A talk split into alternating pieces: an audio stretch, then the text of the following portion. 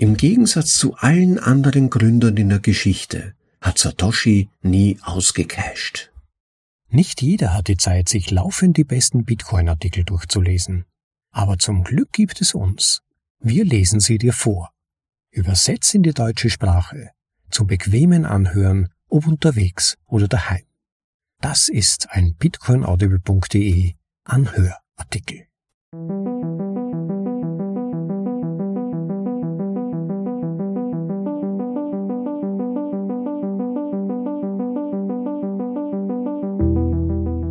Willkommen zur Folge Nummer 128 von bitcoinaudible.de, dem Podcast mit den besten Artikeln aus dem Bitcoin Space, für euch in die deutsche Sprache übersetzt und danach vorgelesen. Zum bequemen Anhören, ob unterwegs oder daheim. Altcoin-Bewerbende aller Art lieben es, Bitcoin und ihren aktuellen bevorzugten Pump-and-Dump-Coin auf eine Ebene zu stellen. Dabei unterscheidet sich Bitcoin von all diesen Wannabe-Altcoins auf einer Vielzahl von Ebenen.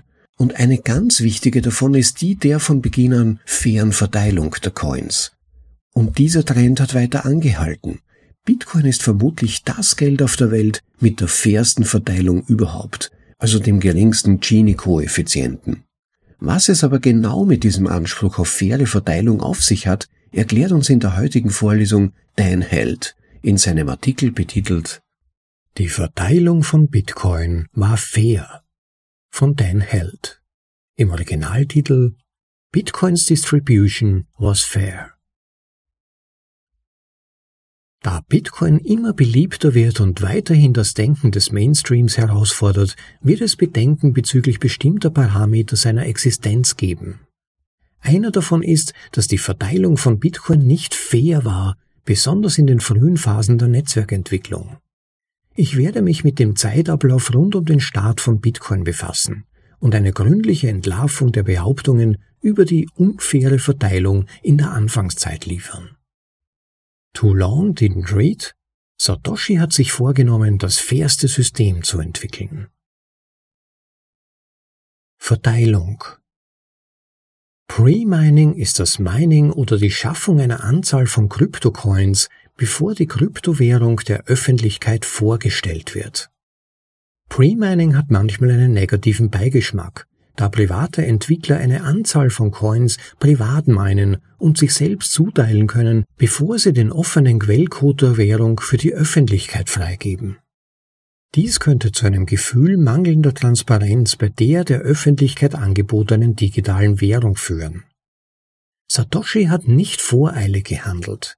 Satoshi gab allen eine zweimonatige Vorwarnung, bevor er den Genesis-Block meinte, und wandte sich an die einzigen anderen Leute, die zu dieser Zeit möglicherweise daran interessiert waren, mit einer souveränen digitalen Währung zu experimentieren.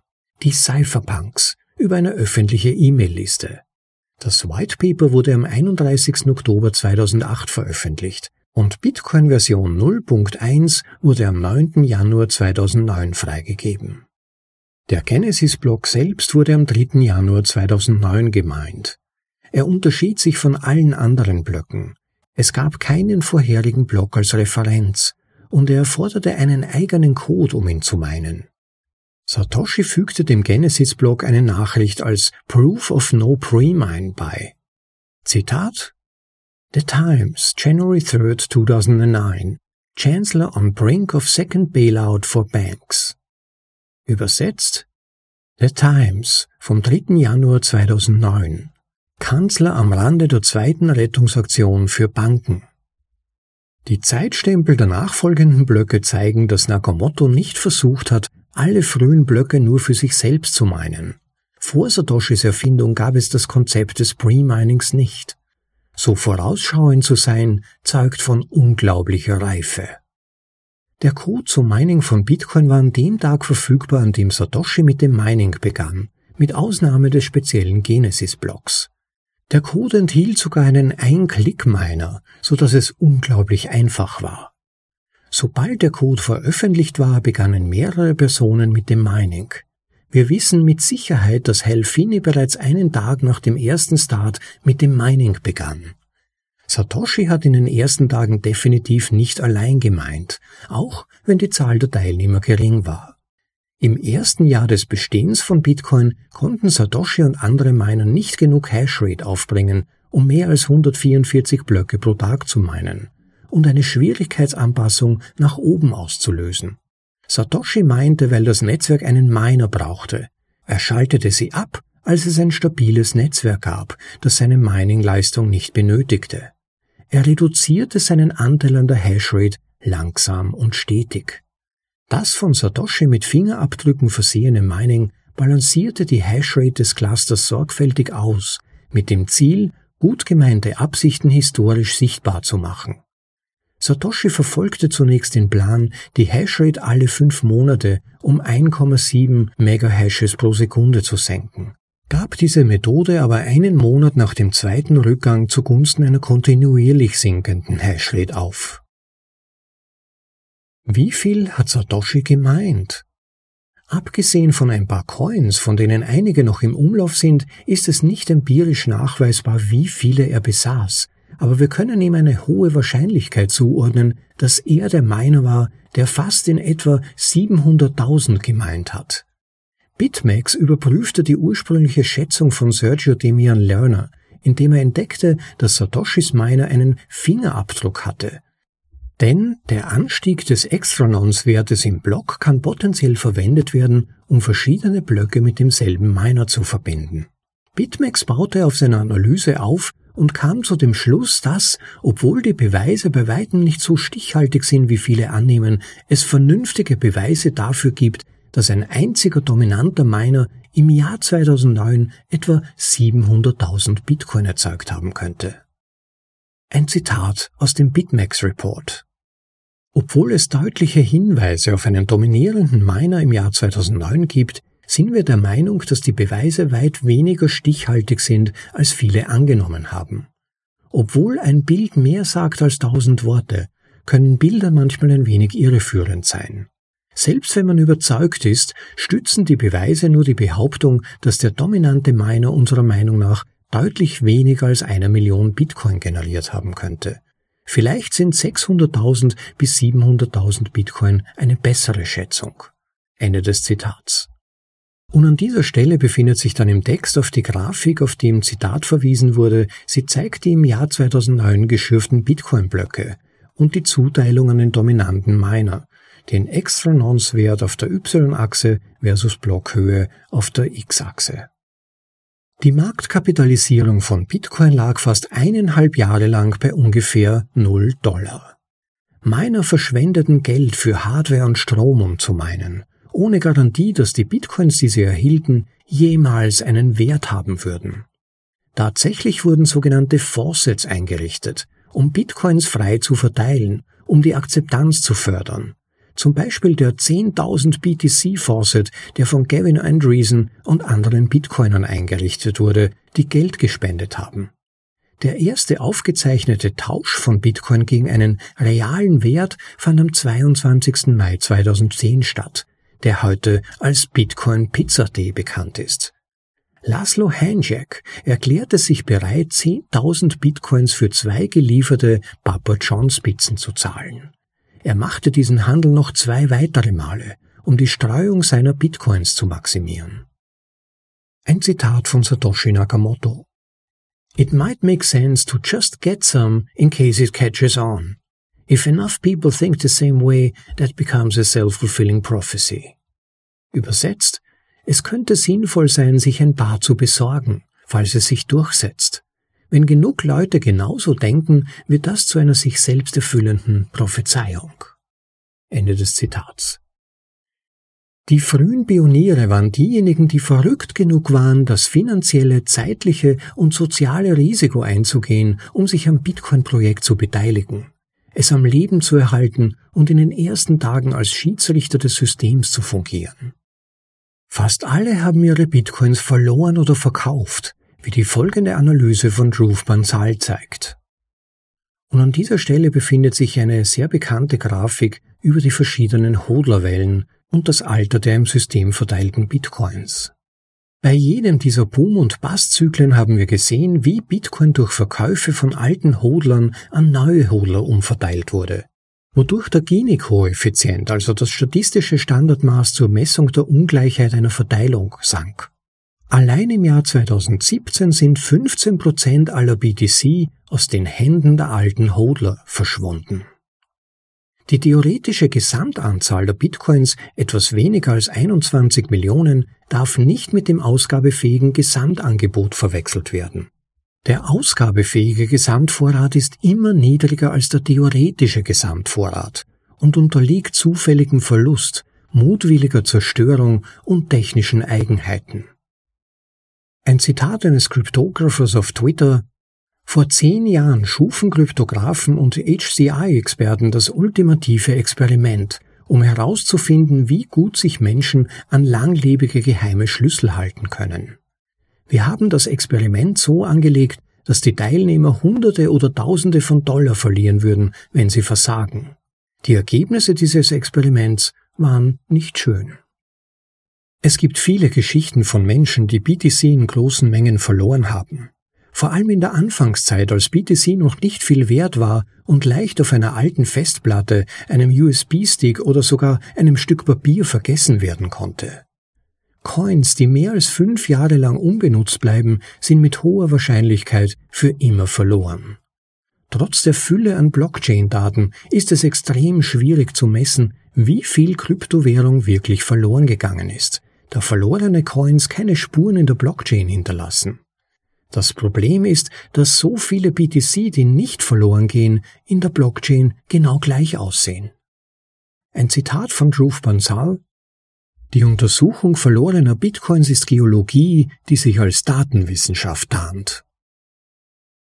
Unchained Capital hat eine großartige Analyse der verlorenen Coins durchgeführt und festgestellt, dass Bitcoin-Verluste in zwei verschiedenen kryptogeologischen Epochen auftreten. Systemische Verluste von früheren Minern und inkrementelle Verluste von Coins, die von einzelnen Nutzern im Laufe der Zeit verloren wurden. Ihre Schätzung 2,78 bis 3,79 Millionen Bitcoin wurden verloren was mit einer anderen, anspruchsvolleren Analyse von Chainalysis übereinstimmt. Ein Zitat von Satoshi Nakamoto Lost coins only make everyone else's coins worth slightly more. Think of it as a donation to everyone. Übersetzt Verlorene Coins machen die Coins aller anderen nur etwas mehr wert. Man könnte es als eine Spende an alle betrachten. Von Fehlern bei der Verwaltung privater Keys, also Schlüssel, über Betrug und Börsenhacks bis hin zum Widerstehen der Versuchung zu verkaufen, so manche frühen Hodler haben überlebt. Als Entschädigung für dieses Risiko haben sie den Wertzuwachs absolut verdient. Einige argumentieren, dass die Verteilung von Bitcoin einem Schneeballsystem ähnelt. Aber es ist keineswegs so. Die Definition eines Ponzi-Schemas, Zitat, ein betrügerischer Investitionsbetrug, der hohe Renditen bei geringem Risiko für die Investoren verspricht. Das Ponzi-Schema generiert Renditen für ältere Anleger, indem es neue Anleger anwirbt. Ende des Zitats. Es ist aus den folgenden Gründen kein solches System. Erstens Transparenz. Absolut nichts an Bitcoin ist ein Geheimnis. Es ist Open Source, jeder kann den Code überprüfen, jeder kann zum Code beitragen, jeder kann die Software freiwillig ausführen und am Netzwerk teilnehmen. Und jeder kann das Netzwerk ohne Erlaubnis nutzen. Auch die gesamte Historie aller Bitcoin-Transaktionen ist für jeden auf der Welt einsehbar. Es ist das genaue Gegenteil eines betrügerischen Anlagebetrugs, der sich hinter vagen Versprechungen hoher Renditen mit Kapitalzuflüssen und Abflüssen verbirgt, die in einem geheimen Hauptbuch festgehalten werden. Zweitens Rückgabe. Das Bitcoin White Paper erwähnt nie eine Investition oder verspricht hohe Renditen. In einem Schneeballsystem hängt der Wert für frühe Investoren einzig und alleine davon ab, dass neue Teilnehmer mit frischem Kapital einsteigen und ihre Erträge bzw. Dividenden kommen direkt von diesem Kapital. Bei Bitcoin ist das Gegenteil der Fall. Die meisten frühen Bitcoin-Investoren haben ihre Bitcoin verloren oder verkauft. Bitcoiner sind Menschen Sie machen menschliche Fehler und haben menschliche Bedürfnisse, wie zum Beispiel ein Haus kaufen. Ein weiteres Zitat von Satoshi Nakamoto. Bitcoins have no dividend or potential future dividend, therefore not like a stock, more like a collectible or commodity. Übersetzt, Bitcoins haben keine Dividende oder potenzielle zukünftige Dividende, also nicht wie eine Aktie, eher wie ein Sammlerstück oder eine Handelsware. Drittens Verwendung. Dass der Markt festlegt, was ein Bitcoin wert ist, hat nichts damit zu tun, dass mehr Narren in das System einsteigen, sondern ist eine Folge des wahren Wertes, den er schon hatte, als er noch nichts wert war. Schlussfolgerung Satoshi war ein Mensch wie jeder andere, nicht ein unfehlbares Wesen. Dies war die fairste Verteilung, die er sich hätte einfallen lassen können, angesichts dessen, wenn man berücksichtigt, was er da aufbaute und zu welcher Zeit und in welchem Umfeld das alles stattfand. Es ist intellektuell unredlich, Satoshi frühes Mining von Bitcoin mit Aufwand ohne Gewinn mit dem Pre-Mining eines ICO mit von vornherein positivem Marktwert oder erwarteten positiven Marktwert zu vergleichen. Ein Zitat von Nick Carter. Bitcoin profitierte von einer extrem seltenen Konstellation. Da er in einer Welt eingeführt wurde, in der digitales Bargeld keinen festen Wert hatte, zirkulierten sie frei. Das lässt sich heute nicht wiederholen, da jeder erwartet, dass Coins einen Wert haben. Es war nicht nur fair, sondern auch historisch einzigartig in seiner Fairness. Die unbefleckte Empfängnis. The Immaculate Conception. Satoshi wollte allen signalisieren, dass Bitcoin kein Betrug ist. Die vorsichtige Reduktion seiner Mining-Beiträge, sein Rückzug aus der Community, das niemalige Ausgeben seiner Coins und sein Vermeiden des Nutzens seines Einflusses für irgendwelche Projektziele zeigen, dass er wollte, dass sich die Welt eine eigene Meinung über sein Projekt bildet und es nach ihren eigenen Maßstäben beurteilt. Im Gegensatz zu allen anderen Gründern in der Geschichte hat Satoshi nie ausgecasht. Das war die Verteilung von Bitcoin war fair von dein Held. Ein ganz interessanter Artikel hier von Dein Held, wie ich fand. Er hat einen wirklich guten Job gemacht zu erklären, warum Bitcoin nicht nur kein Ponzi-Schema ist, sondern geradezu das diametrale Gegenteil davon. Der Code ist transparent, es werden keine Gewinne versprochen, die dann die Neuensteiger zahlen müssen. Wenn jemand meine Bitcoin abkauft, dann habe ich keinen aus der Luft geschaffenen Gewinn, sondern ich muss meine Bitcoin hergeben, die einen realen Wert haben. Ich könnte sie auch aufheben, hodeln und dann zu einem anderen Zeitpunkt oder jemandem anderen verkaufen. Sie haben realen Wert und insofern ist ein Verkauf von Bitcoin oder ein Kauf ein freiwilliger Werteaustausch. Also insgesamt kann man schon mit einigem Recht sagen, dass jemand, der sagt, Bitcoin sei ein Bonzi-Schema oder Pyramidenspiel, Schneeballsystem, der zeigt nicht nur, dass er keine Ahnung hat, sondern, naja, viel eher eigentlich, dass er Bitcoin nicht mag und es mit 0815 Argumenten aus den Anfangsjahren von Bitcoin abschmettert, als tatsächlich noch überhaupt niemand eine Ahnung gehabt hat, worum sich dabei eigentlich handelt. Ich glaube, über diesen Zeitpunkt sind wir mittlerweile schon hinaus. Und es gab tatsächlich vermutlich keinen anderen Weg, die Ausgabe fairer zu gestalten, als auf die Weise, die Satoshi entworfen hat. Ein reiner Airdrop hätte wohl nichts gebracht, denn die Coins haben damals keinen wie auch immer gearteten Wert, auch nicht einmal subjektiv. Man wusste einfach nicht, was aus dem gesamten Projekt wird. Satoshi selbst hat mal gesagt, ich kann es jetzt nicht wörtlich wiedergeben, befürchte ich, aber so sinngemäß, ich musste es programmieren, um herauszufinden, ob so etwas überhaupt funktioniert. Also er hat selbst nicht gewusst, was aus dem Bitcoin-Projekt werden kann. Und es gab ja auch tatsächlich am Beginn des Projekts viel Kritik, viele Zweifel. Wer die überaus spannende Darstellung der letzten Tage von Satoshi auch so betitelt die letzten Tage von Satoshi, die ich in Vorlesung Nummer 117 vorgetragen habe, schon gehört habe, der weiß, es gab am Beginn vor allem Kritik und Zweifel. Und hier in Bitcoin unter Anführungszeichen einzusteigen, das hat viel Zeit gekostet und war ein Nullsummenspiel für Enthusiasten, Freaks und Neugierige. Es hat damals keine Gewinnaussicht gegeben. Fake Internet Money hat man gesagt, die Leute wurden als äh, ein bisschen verrückt betrachtet, die sich damit befasst haben. Ja, und natürlich jetzt, im Jahr 2023, jetzt ist es geil, jetzt hätten sie gerne Bitcoin, das ist ja klar. Aber jetzt wissen wir auch, worum es dabei geht. Und das ist der große Unterschied. Im Nachhinein ist man natürlich immer schlauer, wie es so schön heißt. Und es gab natürlich auch andere Versuche, Coins fair zu verteilen, das ist keine Frage. Der bekannteste Versuch sind wohl Airdrops. Ich glaube sogar in Spanien, ähm, da hat es Spain, Spain Coin gegeben oder so ähnlich. Oder Island, jeder Bürger hat damals Zugang bekommen zu solchen Coins. Aber Überraschung, niemand wollte welche. Ich selbst habe mal eine kleine Anekdote den sogenannten Jesus Coin erhalten. Der ist rein über Airdrops verteilt worden. Und da war ich damals ganz groß drin, da ich bei der Moderation in der Gruppe mitgeholfen habe. Aber auch als ich damit aufgehört habe und dann einige Millionen oder sogar Dutzende Millionen Jesus Coins hatte, habe ich mich nicht Jesus Coin reich gefühlt, sondern war nach wie vor genauso arm wie heute. Es ist einfach nicht selbstverständlich, dass dann solchen Projekten auch irgendwann mal tatsächlicher Wert beigemessen wird.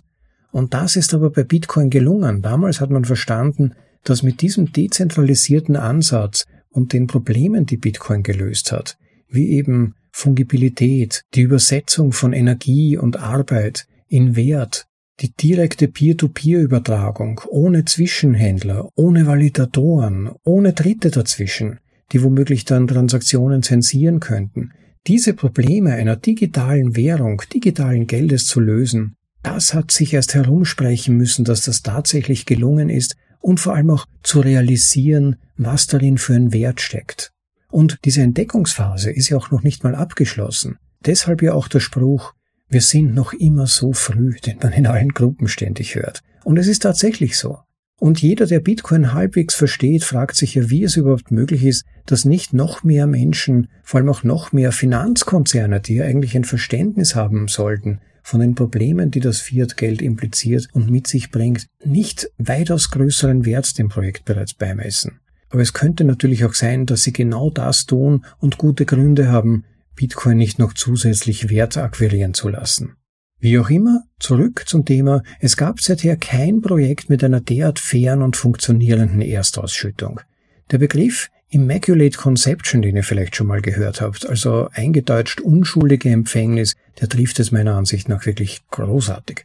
Nick Carter hat mal gesagt, sinngemäß auch wieder, die unschuldige Empfängnis von Bitcoin war nur unter bestimmten Vorbedingungen möglich, die nicht wiederholt werden können.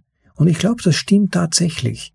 Man muss einfach auch berücksichtigen, dass Bitcoin damals eben die erste Innovation war, der gelungen ist, all diese Komponenten der früheren Versuche, digitale Währungen zu schaffen, zu vereinigen und zwar so, dass alle Teile zusammengepasst haben. Besonders schön ist darauf, wie ich finde, auch Gigis Artikel Bitcoin ist eine Idee eingegangen. Das war unsere Vorlesung Nummer vier, die ihr euch unbedingt anhören solltet, wenn euch die Geschichte von Bitcoin interessiert und vor allem auch die Vorläufer von Bitcoin, die Bitcoin überhaupt erst möglich gemacht haben. Bitcoin ist eine Idee von Gigi, Vorlesung Nummer vier. Und wenn man die gehört hat, dann wird einem schon klar, dass da viele Zwischenschritte nötig waren, um sich sozusagen Schritt für Schritt vorzuarbeiten zu einer Lösung, die dann auch tatsächlich funktioniert und die Dezentralisierung als Grundvoraussetzung mitbringt, um die Angriffspunkte von vornherein geringstmöglich zu halten. Ja, und diese Erstmaligkeit damals, die war die Innovation. Es wird nie wieder diesen Wow-Effekt geben und diese Unschuldigkeit bei der Neuerstellung. Selbst wenn jemand versucht, das nachzuahmen, diese Rahmenbedingungen hat es nur einmal gegeben und man wird das nie wiederholen können. Die Risiken, die die ersten Teilnehmer am Projekt auf sich genommen haben, insbesondere die, die Bitcoin damals gekauft haben. Man denke nur an den unglücklichen Pizzakäufer. Die Verluste, die die ersten Bitcoiner auf sich nehmen mussten, zum Teil auch, weil die Wallets noch nicht so verlässlich funktioniert haben oder einfach das System sozusagen noch zu wenig bekannt war, dieses Prinzip, dass man die Coins selbst halten muss. Man denke an Mount Gox, diesen riesigen Skandal, der zu gigantischen Verlusten dieser ersten Teilnehmer geführt haben, wenn sie nicht höllisch auf ihre Coins aufgepasst haben oder einfach großes Glück gehabt haben und sie rechtzeitig von diesen Exchanges abgezogen haben. Dieser unglaubliche, schier übermenschliche Wille, ähm, den Widerstand trotz aller tausend und mehr Prozent Gewinne zu hodeln, zu halten, und seine Bitcoin nicht zu verkaufen, die ganzen Krisen, die Bitcoin durchstanden hat, wenn ihr mal zurückdenkt, all diesen Pfad, all das haben diese OGs, diese Original Gangsters oder ersten Leute in Bitcoin auf sich genommen und ausgehalten und durchgehalten.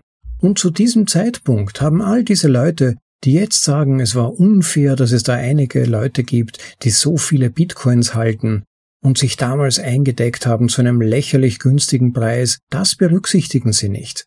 Sie haben ja selbst früher nicht gekauft, obwohl sie die Möglichkeit gehabt hätten, die meisten davon schon vor Jahren.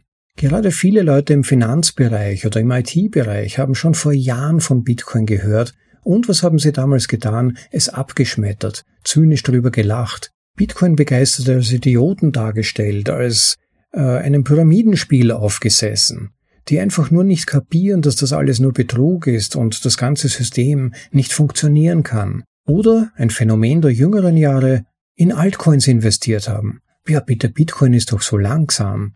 Oder mein Altcoin hat viel günstigere Transaktionsgebühren. Ja, wir kennen alle diese Argumente. Und haben Bitcoin zum Teil aus Verbohrtheit oder schlicht um den Bitcoin eins auszuwischen, unter Anführungszeichen, nicht gekauft. Und jetzt kommen sie her und sagen, es ist unfair, dass ihr damals die Coins zu einem viel günstigeren Preis bekommen habt. Also ihr merkt schon die Doppelzüngigkeit dieser Argumentation. Und manche dieser Argumente, die ziehen, die funktionieren heutzutage einfach nicht mehr. Man kann heute nicht mehr sagen, man hätte es im Jahr 2017 oder 2018 nicht gewusst. Jeder hatte damals die Möglichkeit, als der Bitcoin-Preis durch alle Medien ging, sich zu informieren. Aber die meisten haben es nicht getan oder auf das falsche Pferd gesetzt. Aber ich schweife schon zu sehr aus und ergehe mich zu sehr in meinem Rant. Äh, ich wollte nur eine Sache noch zusätzlich erwähnen. Und zwar ein Thema, das auch immer wieder mal aufkommt von Kritikern, und zwar jenes über die angeblich ungleiche Verteilung von Bitcoin. Nun gibt es da in der Forschung einen Ansatz, die Verteilung von Geld in der Bevölkerung zu eruieren zu versuchen, und zwar nennt sich das das sogenannte Gini-Koeffizient. Das ist ein in der Wirtschafts- und Sozialstatistik häufig verwendetes Maß für die Ungleichheit. Der Gini-Index nimmt Werte zwischen 0, das entspricht einer vollständigen Dezentralisierung des Wohlstands, und 1, einer absoluten Zentralisierung des Geldes an. Jetzt ist aber das Problem, wenn man versucht, dieses Konzept, nämlich der Fairness gewissermaßen der Geldverteilung, auf Krypto umzulegen, es sehr, sehr schwierig ist, dort zuverlässige Zahlen zu bekommen. Ja, theoretisch ist der Gini-Koeffizient wegen der Transparenz von Blockchain, die ja eigentlich wie ein öffentliches Verzeichnis von Adressen und zugehörigen Guthaben sind, einfach zu berechnen. Jeder kann die Liste der Adressen abrufen, sie nach dem zugehörigen Guthaben sortieren, die Zahlen ausrechnen.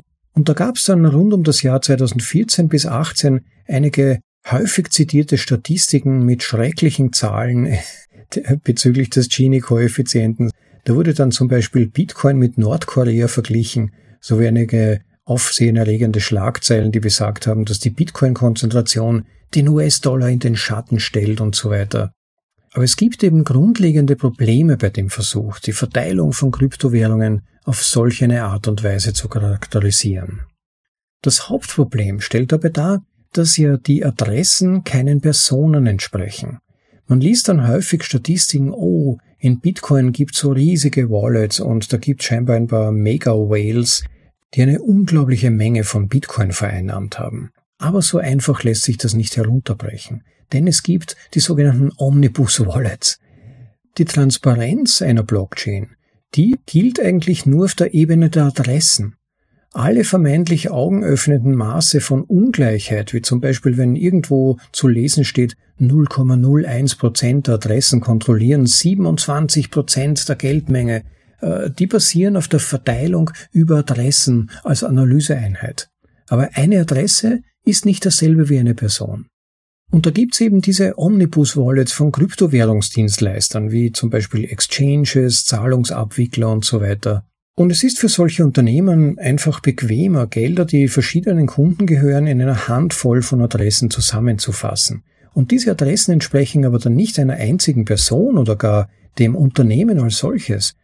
Die Cold Wallet Adresse von Binance zum Beispiel, die verwahrt nicht die Gelder von Binance, der Börse selbst, sondern diese Vermögenswerte gehören Binance-Kunden, die ihre Gelder vorübergehend bei Binance parken, um dann damit zu handeln oder einfach, weil sie sich nicht die Mühe machen wollen, ihre Bitcoin zum Beispiel selbst zu verwahren. Und da gibt's dann schlaue Leute im Bitcoin-Space, die dann die diversen Wallets den Exchanges zuordnen. Und so haben wir zumindest ein ungefähres Bild und wissen, dass die größten Wallets doch in aller Regel Exchanges gehören. Es gibt einige größere Wallets, die nicht eindeutig zugeordnet sind, aber vermutlich wird sich das im Laufe der Zeit ändern, beziehungsweise werden dann auch die Mega-Wallets im Laufe der Zeit erfahrungsgemäß immer kleiner. Und neben diesem wichtigsten Grund gibt es aber noch weitere Gründe und Ursachen, die den Gini-Koeffizienten beeinflussen können, wie zum Beispiel Smart Contracts, DeFi und so weiter. Es gibt ja sogenannte gerappte Bitcoin und im Lightning Network erhöht sich von Monat zu Monat die Kapazität. Immer mehr Bitcoins sind im Lightning Network ausgelagert gewissermaßen und da ist es ja nahezu unmöglich festzustellen, wie viele personifizierte Accounts es gewissermaßen gibt, also Personen zugeordnete Accounts. So etwas ist extrem schwer feststellbar. Ich selbst habe beispielsweise, ich würde mal schätzen, über den Daumen gebeilt, vier bis sechs Lightning Wallets. Aber es gibt sicherlich auch Leute, die nur eine Lightning Wallet haben, die aber keine fixe Bitcoin Wallet haben andererseits. Also es ist wirklich sehr, sehr komplex, darüber ein zuverlässiges Bild zu bekommen und Jetzt war es so, dass es einige Untersuchungen gegeben hat, die versucht haben, diese Faktoren so gut es irgendwie möglich ist mit einzubeziehen. Und da möchte ich vorausschicken, dass der Weltdurchschnitt des Gini-Koeffizienten so circa bei 0,8 bis 0,9 liegt. Der Gini-Koeffizient hat dann im Jahr 2013, wie es scheint, kurzzeitig einen Höchststand erreicht. Da war er laut einer Studie, bei der 36 Millionen Transaktionen untersucht wurden, und alle eindeutigen Einzelnutzer und Wallets bestmöglich zugeordnet wurden, so in etwa bei 0,9 und laut einer anderen Statistik aus dem Jahr 2019 lag er dann bei 0,672. Und es scheint sich tatsächlich ein Bild zu ergeben, es gibt ja mittlerweile schon einige Studien diesbezüglich, dass der Gini-Koeffizient bei Bitcoin im Laufe der Zeit immer geringer wurde. Auch welche Statistik man noch schaut. Also es gibt keine Statistik mehr der letzten vier bis fünf Jahre, bei der sich zeigt, dass der Gini-Koeffizient größer geworden ist, sondern wir liegen jetzt bereits deutlich unterhalb des Weltdurchschnitts. Das heißt, Bitcoin ist schon jetzt eine der besser verteilten Währungen auf der Welt. Und vielleicht liegt das ja auch an der Adoptionsrate. Da gab es eine Studie von Chainalysis, ich glaube im Jahr 2018 war die, nach dieser Studie hat die Adoptionsrate im Jahr 2018 um fast 900 Prozent zugenommen. Seit dem Bestehen 2009 war die Adoption von Bitcoin laut dieser Statistik damit rascher als die des Internets. Das muss man sich mal vorstellen. Also bezüglich Userzahlen hat das Internet 25 Jahre gebraucht, um zu Anwenderzahlen zu kommen, wie sie Bitcoin jetzt schon hat. ist eigentlich unglaublich. Ne? Aber man muss bedenken, immer noch sind 97 Prozent der Menschen geschätzt noch nicht in Bitcoin, haben noch keinerlei direkte Berührung mit Bitcoin gehabt. Aber es gibt auch noch andere Statistiken, die darauf hinweisen, dass sich der Gini-Koeffizient sehr, sehr positiv entwickelt, nämlich im Sinne einer weiteren, breitflächigeren Verteilung, in der immer mehr Menschen an Bitcoin kommen. Zum Beispiel kürzliche Statistiken haben gezeigt, dass die Zahl der Holder von Wallets mit einem BTC historische Rekordhöhen erreicht haben und ebenso aber auch die Wallets mit weniger als einem BTC. Die Verteilung steigt also immer mehr an. Und was ebenso bekannt ist, ist, dass Bitcoin von jüngeren Altersgruppen rascher angenommen wird. Und auch in den Ländern mit hoher Inflationsrate und vielen Leuten, die keinen Zugang zum Bankwesen haben. Also ich denke, die Zeit arbeitet für Bitcoin. Mit zunehmender Zeit wird die Verteilung immer besser, initial gezündet durch die sogenannte unbefleckte Empfängnis, danach mit einer selbstlosen Verteilung von Satoshi und anderen engagierten Bitcoinern, beispielsweise über die Bitcoin-Faucets und danach sukzessive mit dem Einsatz von Proof of Work. Ohne eingesetzte Arbeit und Energie keine Coins. Es gibt aus heutiger Sicht wohl kein besseres System, um Coins fair zu verteilen. Ja, damit erstmal genug für heute. Hört euch unbedingt die empfohlenen Vorlesungen an, Leute. Ich kann sie wirklich nur jedem empfehlen, wer sich mit der Geschichte von Bitcoin und den grundlegenden technischen Zusammenhängen besser auskennen möchte, dem sein dieser wirklich ans Herz gelegt. Ja, und daneben wäre es natürlich auch toll, wenn ihr jetzt den Like-Button spätestens klickt und auch vor allem den Podcast subscribe, damit ihr keine Folge verpasst. Besonders nett wäre es, wenn ihr das auch in YouTube tut, auf unserem YouTube-Channel. Sucht einfach nach bitcoinaudible.de oder gebt ein youtube.com slash bitcoinaudible.de ohne Punkt oder Abstand. Dann solltet ihr auf unserem Channel landen. Bitte dort den Subscribe-Button klicken, den Abonnieren-Button, idealerweise mit dem Glockensymbol. Damit helft ihr uns, YouTube ein wenig zu piesacken, den Podcast an eine bessere Stelle zu rücken, sodass immer mehr Leute die Möglichkeit haben, das Beste aus dem Bitcoin Space auch in deutscher Sprache zu hören. Und bitte vergesst auch nicht, den Podcast in euren Gruppen weiter zu empfehlen. Das wäre wirklich ganz, ganz nett, denn in vielen Gruppen bin ich einfach nicht und da bin ich auf euch angewiesen, damit auch dort so viele Leute wie möglich bitcoinaudible.de unsere Vorlesungen kennenlernen. Das wäre wirklich ganz nett.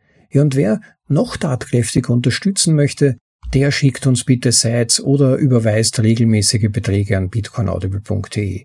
Der Podcast regt sich selbst gewissermaßen. Wir haben ja keine Werbeeinschaltungen, falls es euch aufgefallen ist. Und insofern sind wir wirklich abhängig davon, dass ihr das Value-for-Value-Prinzip einhaltet. Und das bedeutet, wenn euch der Podcast gefällt, wenn euch die Vorlesung gefallen hat, dann bitte schickt uns Sites. So viel es euch wert ist. Einmal oder regelmäßig oder einfach in der Podcast 2.0 App solltet ihr eine solche verwenden, zum Beispiel die in der Breeze Wallet oder Fountain. Da könnt ihr einstellen, dass pro gehörter Minute eine bestimmte Anzahl von Sets automatisch an uns übertragen wird. Das wäre wirklich ganz nett. Und solche Spenden, größere, kleinere, aber natürlich besonders die größeren, sind natürlich immer eine ganz besondere Motivation, sich dann gleich wieder hinzusetzen und an der nächsten Folge zu basteln. Ja, liebe Leute, ich hoffe, es geht euch gut und ihr seid auch beim nächsten Mal wieder dabei. Danke euch auch vielmals für die gelegentlichen netten Rückmeldungen, die ihr mir schickt und genießt das Leben, freut euch dran und bis zum nächsten Mal. Ciao, euer Rob.